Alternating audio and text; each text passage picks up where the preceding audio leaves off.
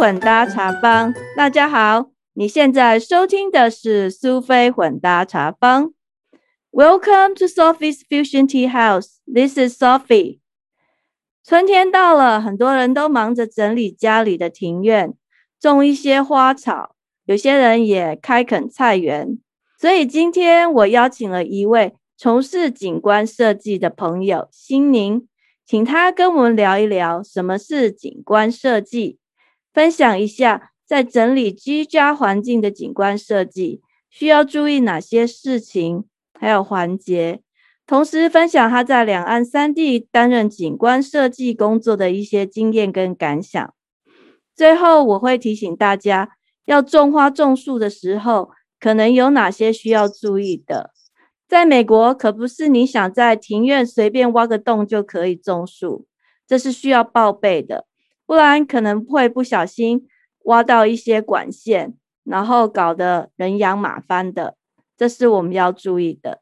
那现在就让我们来欢迎今天的来宾，心宁小姐。嗨，心宁，大家好。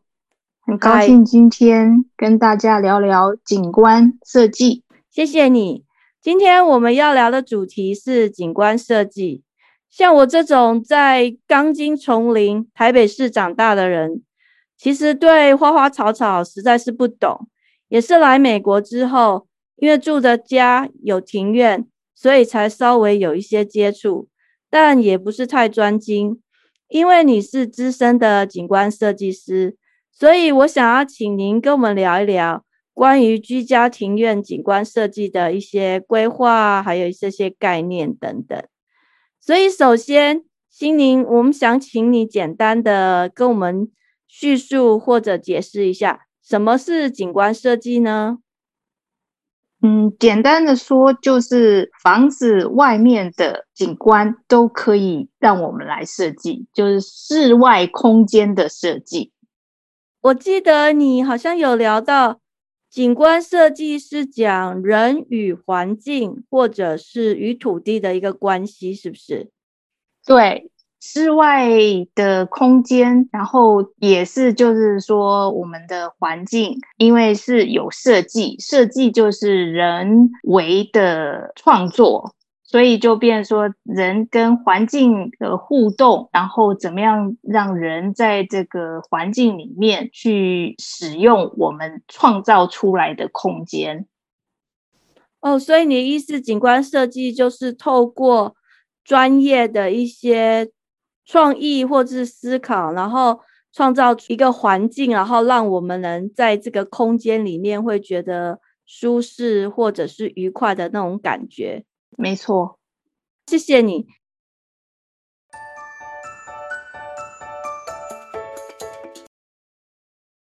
在我们了解到景观设计的概念之后，我想要请问你，就你个人的经验，你觉得一般人大概在什么时候会需要聘请景观设计师，或者是景观设计公司来协助规划他们自己家的庭院呢？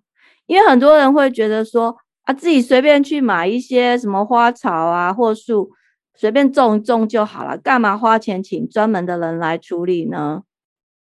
第一个是你家庭院太大之后，你一个人搞不过来的时候，你就会请 设计师来帮忙。第二个是你的要求变高的时候。你觉得自己搞得不够人家家里来的好看之后，你就会请专业的人来帮你设计一下。这样讲也蛮有道理的啦，因为其实 有很多人的家其实还蛮大的，尤其是那个庭院哦，而且那个对美国地大，所以这个庭院的面积有的时候也可以是相当的大的。那我想请问你哦。就是一般的景观设计是只有种花草树木这些而已吗？像其他硬体设备，像是盖游泳池这些算不算呢？其实我们做的景观设计，居家庭院只是一个小的部分，像我们还做校园设计、公园设计、自行步道漫步系统。或者是像国家公园里面的整个步道，或者是景观平台，通通都是算在我们景观设计范围之内。所以其实就是户外所有的空间都可以，我们都可以设计。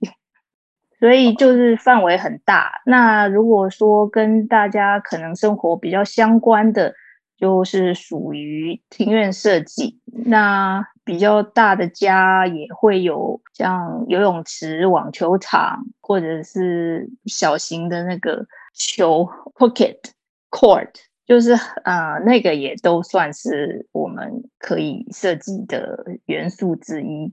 哦，对，我们邻居他们家有那个，就是专门有一个区域是小孩子在那练习打球的，像打棒球啊，或是打那个 softball，嗯嗯，然后还有那个。打篮球，对对对，所以这个部分都可以也算对。哦，对，那是因为他们家蛮大的。是。那一般我们请专业景观设计师或是公司来协助做这个景观设计的规划，有没有什么优缺点或是要注意的地方？不能说是优缺点。而是看你的需要，因为就像你买衣服，你去沃尔玛也可以买到你想要的，或者是你去精品店，你也可以买到你喜欢的。所以，呃，什么时候或者需不需要请设计师，就是看真的是个人的需求跟要求，那做出来的效果，呃，肯定是会有一些不一样。因为啊，你请设计师的话是比较有专业的训练，所以做出来的样子，你跟他说明你的需求或者是你想要的 style，它就能帮你创造出来那个空间跟效果，就是更达到一定的水准，然后让你觉得花了钱，这个钱很值得，很开心。每天看到自己的庭院很美丽，就心情更舒服哦。所以，请设计师规划设计，其实主要就是看你的荷包满不满，然后你需要的感觉。对，然后像譬如说。你去 Home Depot 买买植物，自己回来种，当然也是很好，也是没有问题的。但是你如果说要效果更好，或者是搭配起来更丰富，然后一年四季变化更棒，那 当然请教 那个设计师过来帮你啊选选花选树，然后有那个是景观公司来帮你种好，然后还有一年保固。这样子达到的效果肯定是更好的哦。对，就比如说像我个人，呃，因为我对植物可能不是那么懂嘛，那但是我就有一个想法，就是希望说，呃，春天的时候它是会开什么花，然后到了夏天又另外一个地方又开出来，然后秋天，然后就这一年四季它可能就是会有一个 turn 这样，然后你永远都可以看到有东西出现。那这种东西你可能。要花很多时间才有办法研究出来，所以像你讲的，就是可能找景观设计师或公司，然后透过他们的专业素养来帮忙你选花品种啊，或是怎么植栽，那就会比较快，而且比较达到你的需求。对，因为花呀、树呀或灌木类，其实我们。在做植栽设计时，我都会考虑到它开花的时期，然后还有它叶子变不变色，然后还有它的树形，还有它是要当背景或者是要当那个亮点，有一些考虑因素在我们做设计的时候会一起想好。然后有些人喜欢什么颜色的花，我们就会特别多摆一些那些花啊。所以对我们的经验，会让这个效果达到最好的状态。这样子哦，对，像我就看到我们有一些邻居的家，他们就是以种树来当做有点像那个 fence，对，来隔开。跟别人家之间，然后像我们的话，我们后面跟我们邻居的家，我们可以看到他们，但是是只有在那个冬天或秋冬的时候，因为树叶都落光了。对。然后如果是夏天，根本就看不见。就是树或高的灌木也有很多使用方法。对，那你如果说是要遮蔽的话，你就选择可以遮蔽效果好，然后长得密的，当做这个屏蔽的作用。然后或者是有一些是开花特别好看的，就种在不同的地方，用它的功能来达到你想要的效果。所以这都是学问呐，才会需要有 对这个需要训练一下。像我觉得美国人有一些对花草也是自己兴趣爱好，所以他常常会譬如说订一些杂志，园艺杂志。然后，或者是自己就喜欢常常买植物来种，就是慢慢经年累月的累积下来，其实有些人的那个经验也是很丰富，也是把家里庭院种的漂漂亮亮的，也是有。嗯，是啊，那需要花很多，那就是要有兴趣跟时间，对，还有 钱，还有钱，对。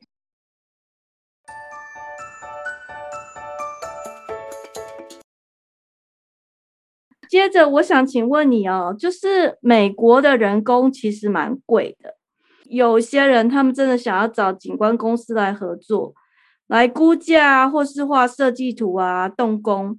那像这些过程，一般的收费或程序是不是有一定的标准呢？嗯，基本上你就是先找个几个，就是他的设计的风格你喜欢的。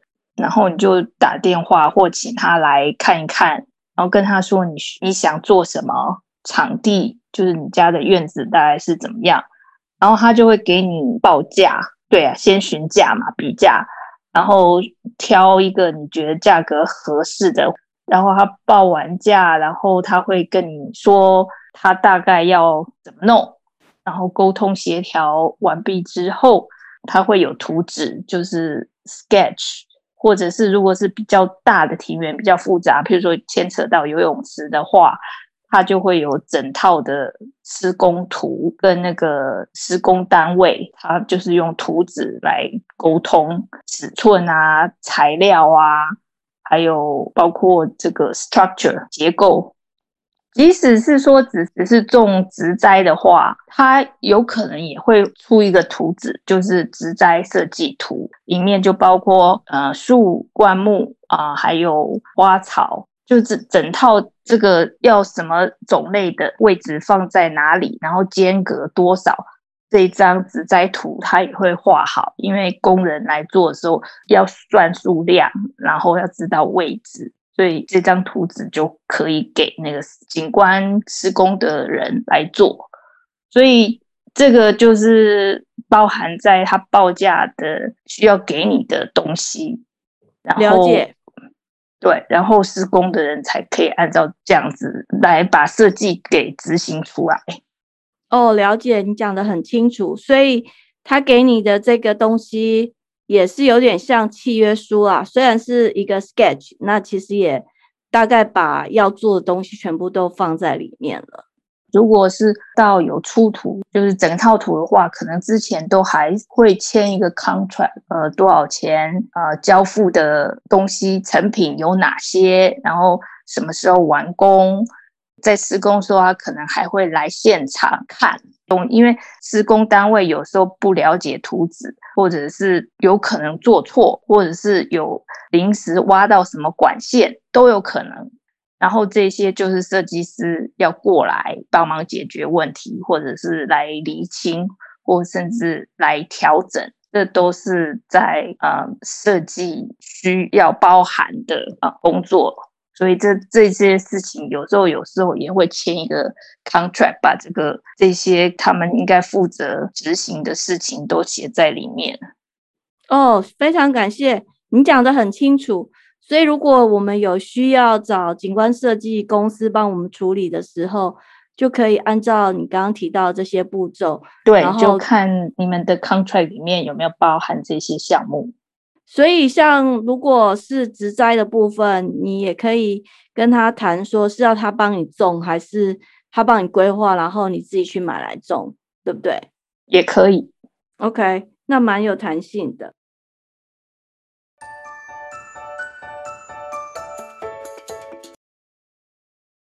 另外，我想要请问你哦，就你个人的工作经验，你大概做多久啦？二十年吧，二十年了哈。所以你嗯在两岸三地都工作过，当过景观设计师嘛？是就你个人的工作经验，想要请你跟我们分享一下，你觉得你最自豪，然后你觉得你最喜欢或欣赏的一个景观设计的案子。嗯，我参与最多，然后投入的时间最长的是 MIT Sloan School，就在啊、我们麻州。我最后一个项目，在我搬去大陆工作之前，那那个项目是刚好 MIT Sloan School 他们要盖这个啊、additional building，就是那个原来的 business school 太小了嘛，他们要建一栋新的跟它连在一起。所以它这个建筑物的前后就是全部，因为是要挖地基，又有一个新的那个停车场在下面，前后左右的这个空间都会重新要整理。所以我们公司就是跟那个建筑师合作设计，把他们的这个景观重新整理规划一下。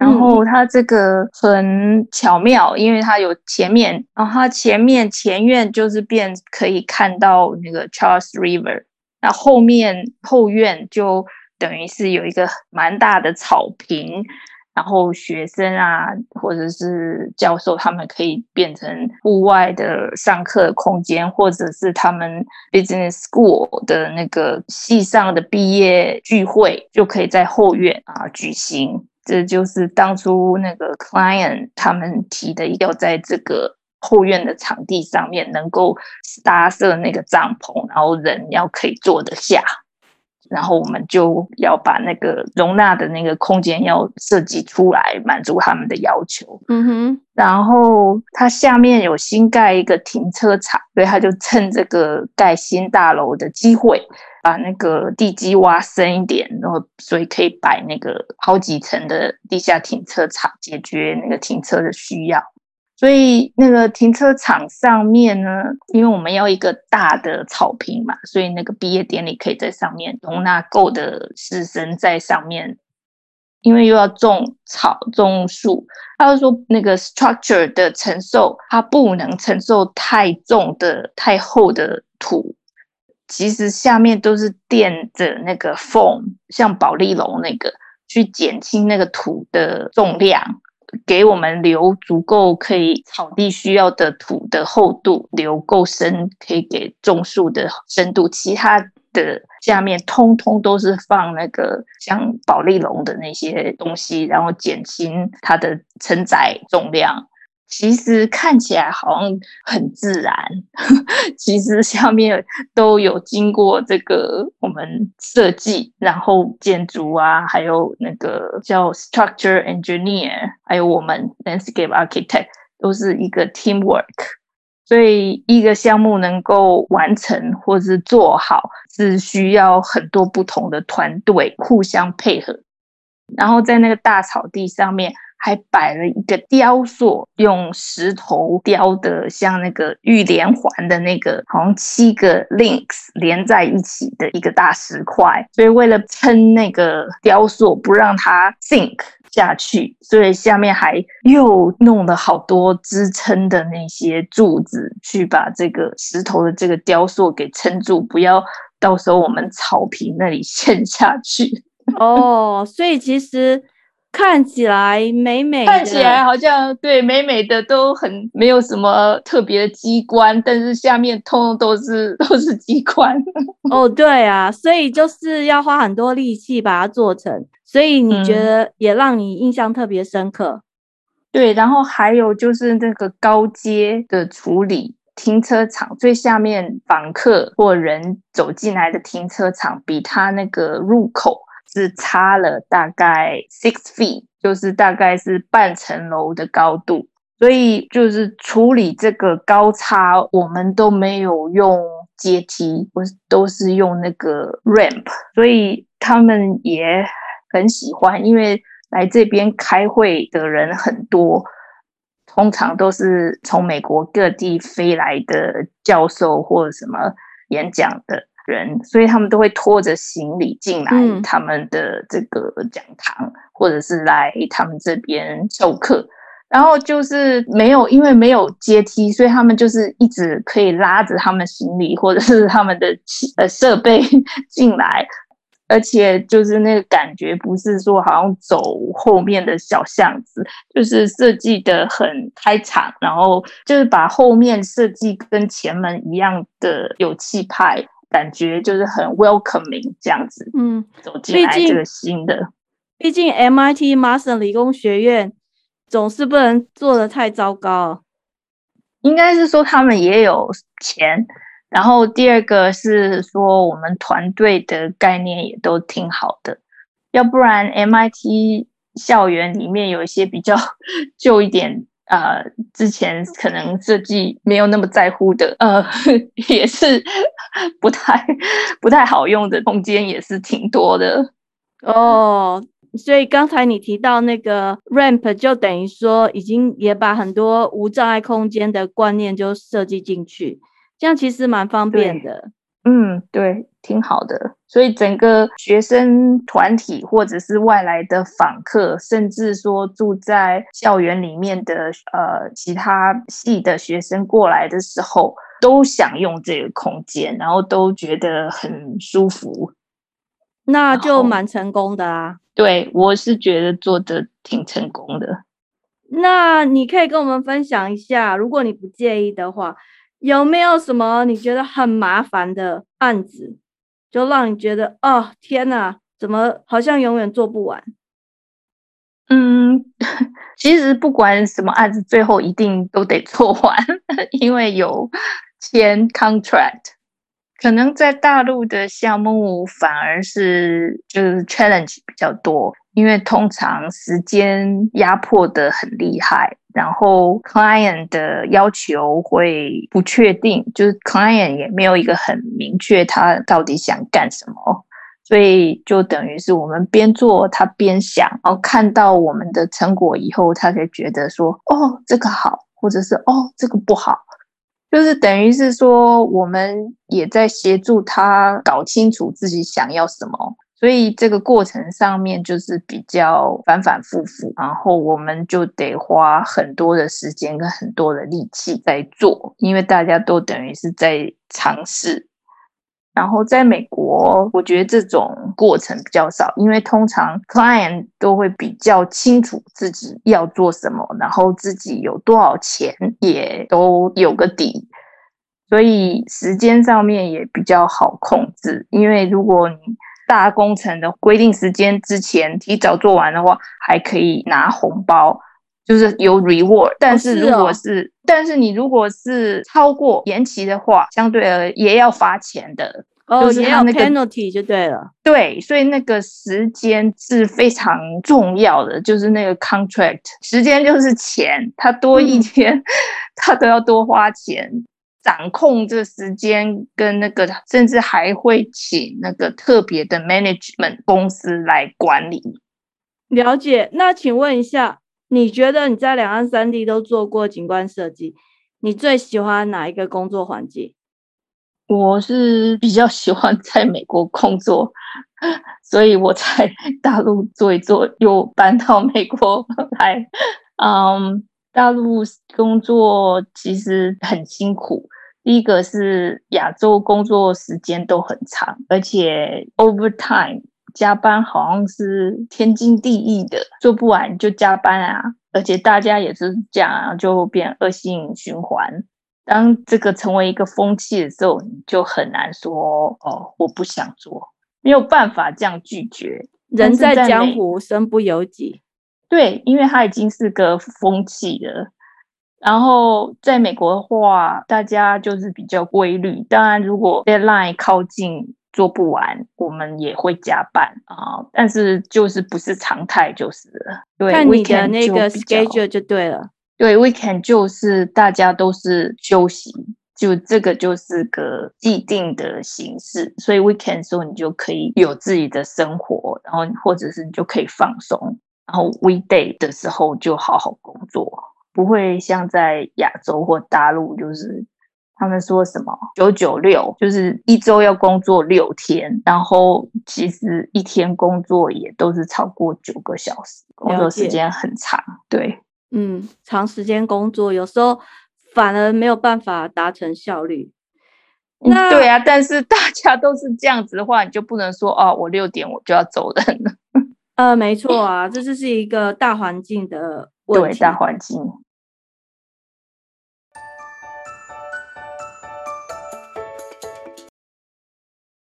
那接下来我想要请问你啊，那像一般人，他们就是请景观设计公司或设计师帮忙规划自己的庭院，做这些。整理之后呢，嗯，有没有什么后续维护需要注意？或者在你们做完这个案子之后，你们有没有给客户一些建议？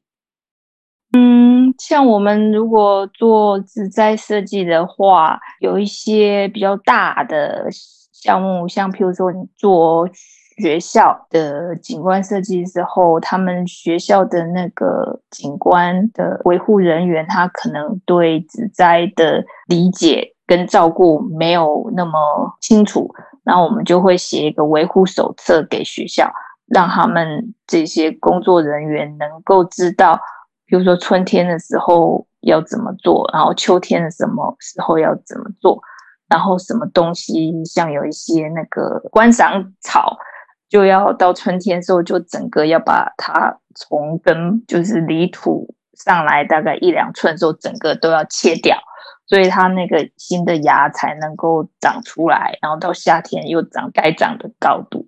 或者是有些太多花花草草，他们搞不清楚，然后有一些就是需要怎么样的维护或浇水，就会写在里面，让他们照着这个守则来照顾这些花草。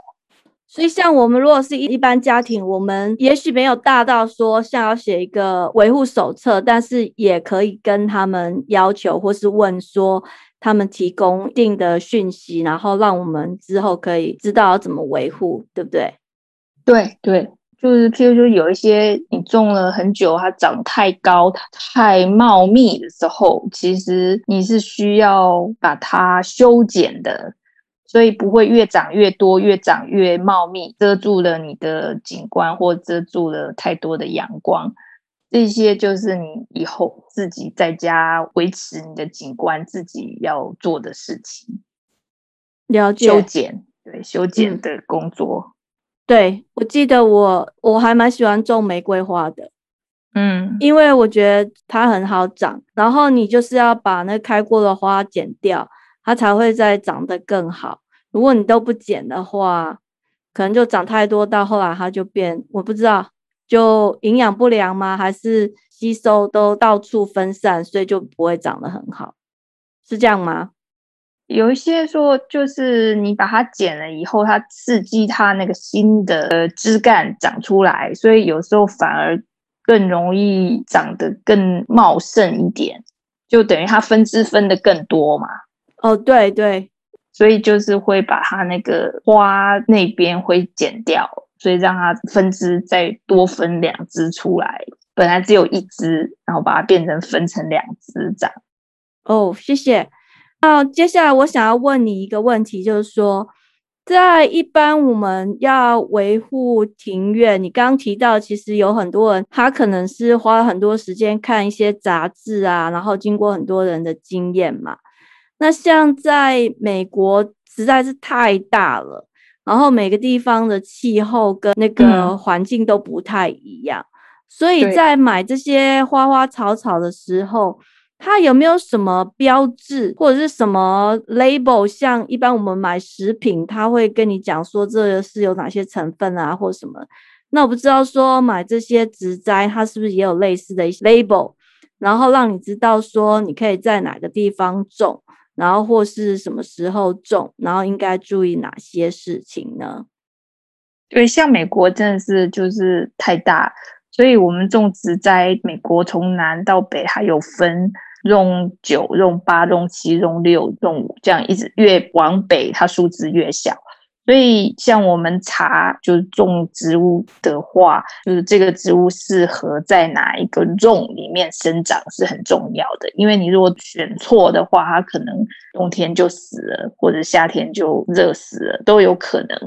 所以我们即使是像我们专业的，我们也都会查看这个 zoning 的这个 chart，就是保证我们买过来的树种下去时候 不会有意外。然后，如果说我们平常去像 Home Depot 或者是 Nursery 买植物的话，基本上他们会在那里卖，就是那些花草树木都是适合在这一区生长的，应该是就不会有这个买错就种了不会活的植物在你的那个 Nursery 卖。然后只是说，你在挑选喜欢的花草树木的时候，你就要注意看那个 label，它是适合 in 就是在 shade 里面生长的，或者它需要很多的阳光，它喜欢太阳的，你就要小心种，种对地方。呃，或者是有些喜欢潮湿一点，有些不喜欢潮湿，就它的根如果埋在那个土壤，土是不太排水的，那它根一直都是湿的状态，那有时候这个植物它不喜欢，它就会死掉。所以就是看它 label 上面这些一些细节，还是需要去去读一下。因为这样子，对于你把它摆放生长的地方、跟浇水的需求、跟包括土壤，就是土下面的环境，都需要照顾好，它才能够长漂亮、长得好。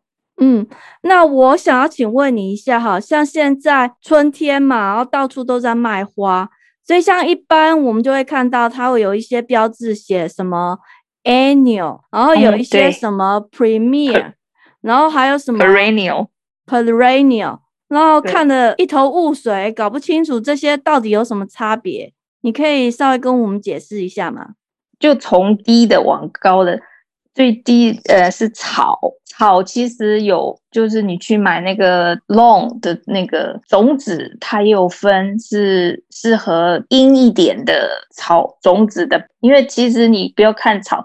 好，它里面也有好几种不同的 seed mix，不是只有一种草。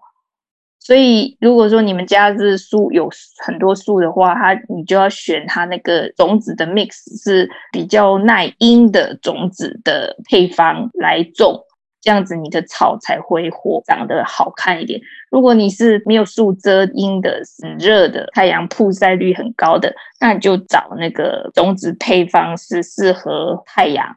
就是你还要观察一下你家的状况是怎么样，然后去选合适那个种子配，然后再过来就是花花就有分 annual 跟 perennial，annual 就是只开一年，这一个季节开完了它就死了就没有了。那你如果希望它自己每年都会长出来，那你就要买 perennial，就是每年生的，每年会到时间它就会重新长出来。就一劳永逸就对了，种一次就不要一直在那边种。是是是，一劳永逸，但是其实就是你如果没有再给它一点养分，那第二年、第三年就花就开少一点，或者是就越来越憔悴一点，所以还是要再施一点肥料，让它来年长得一样好。哦，可是 annual 就是你每一年都要重新种一次哦。对，annual 就就是一年呀，所以它只活一年。哇，那我看很多人他们好像都去买 annual，那很累哎。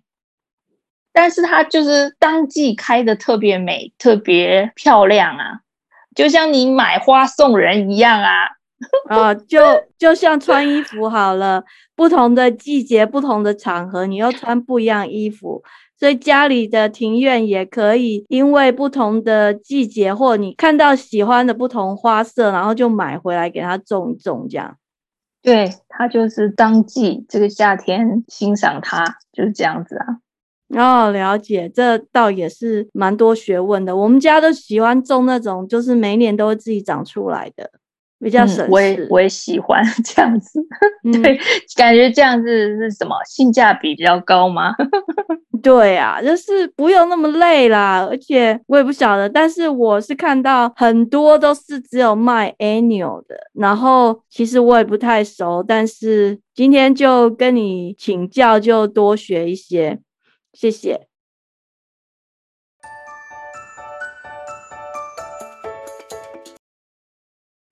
那最后我跟你还有大家分享一下，最近我们刚好家里有种几棵树嘛。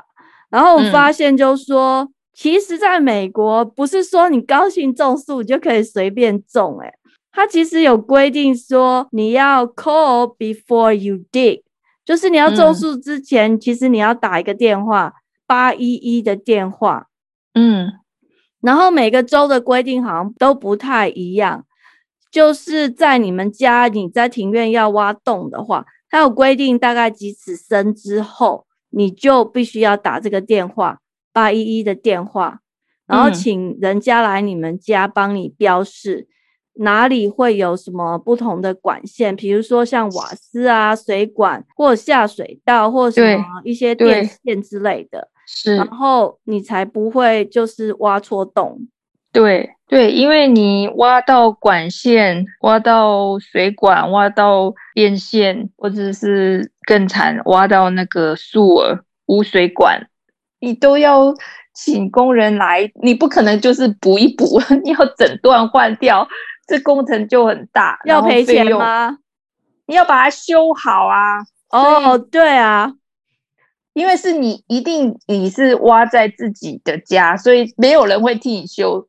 你就得自己花钱 修啊！哦，对了，所以我我们后来就有上网去查了一下嘛，然后就很惊讶，就是嗯，我先生说他看到网络上写说，美国在平均每两秒钟就有人 broke some pipe，就是有人因为是挖这些种树，就呃就挖破管线，每两秒钟，哎，这真的蛮夸张的。所以，像我们住的这个州，它的它这个服务是免费的，然后就是你打电话给他，在四十八小时之内，他会请人来帮你检查，然后就会在你的地上喷漆，然后他会插不同颜色的旗子，所以让你知道说，哦，那下面是什么？嗯，在网络上可以查到，比如说红色可能代表是某某管线，然后黄色是什么？以前我不知道，我只是觉得很奇怪，为什么每次到了春天，然后经过邻居家，都会看到他们地上就是插了很多旗子。我就想说，他们到底在干嘛？现在终于明 白，原来就是提醒你说，这下面有什么什么管线，然后你要种树，你要挖洞的时候，千万不要乱挖。对对，否则的话就要花很多钱修理。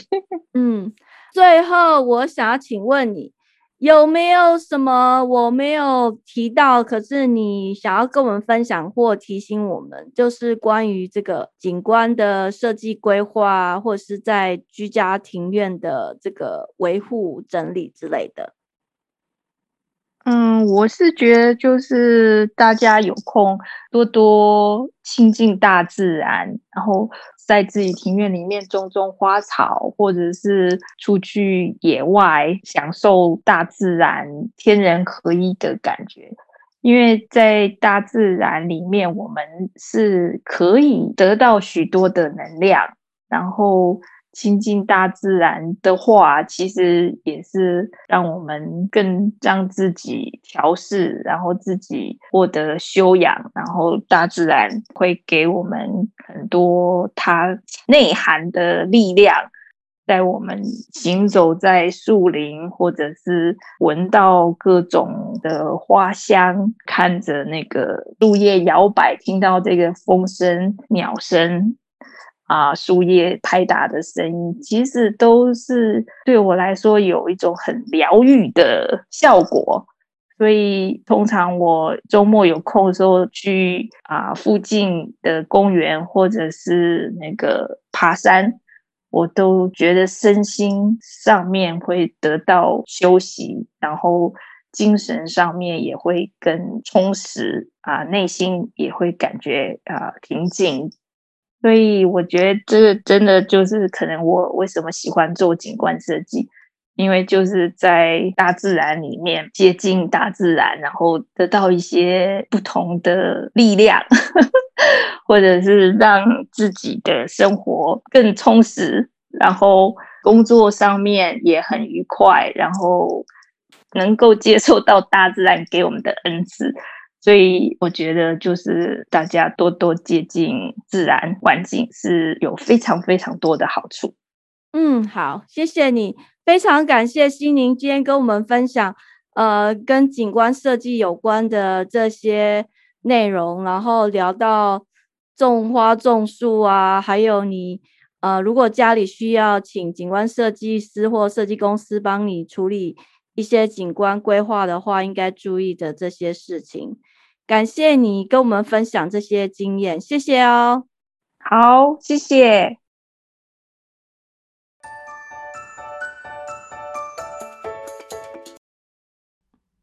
接下来我要跟大家分享听众的留言，在五月五日播出的第二十二集《Shopping Tips》，买对、买好、买的妙，你不可不知的购物准则，有效规划购物时机。